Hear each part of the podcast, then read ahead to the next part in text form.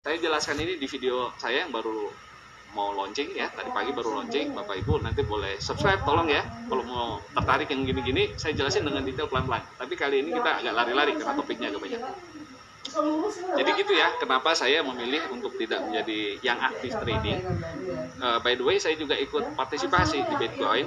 Saya juga uh, coba Ripple gitu ya yang lain-lain. Tapi saya lebih pada hodl katanya ya bukan holding ya. Karena pernah ada orang salah ketik ya di dunia kripto ini.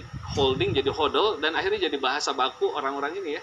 Orang-orang pemain kripto mereka sebutnya hodl nah ada tiga sebab kenapa saya nggak mau jadi day trading day trading itu apa ya day trading itu beli pagi jual siang, beli siang jual sore, beli sore jual malam dan seterusnya ya sampai pasarnya tutup gitu ya. Itu day trading. Kalau beli saham dari jam 9 pagi sampai sore tutup jam setengah 4 dia di market terus tuh jual beli jual beli.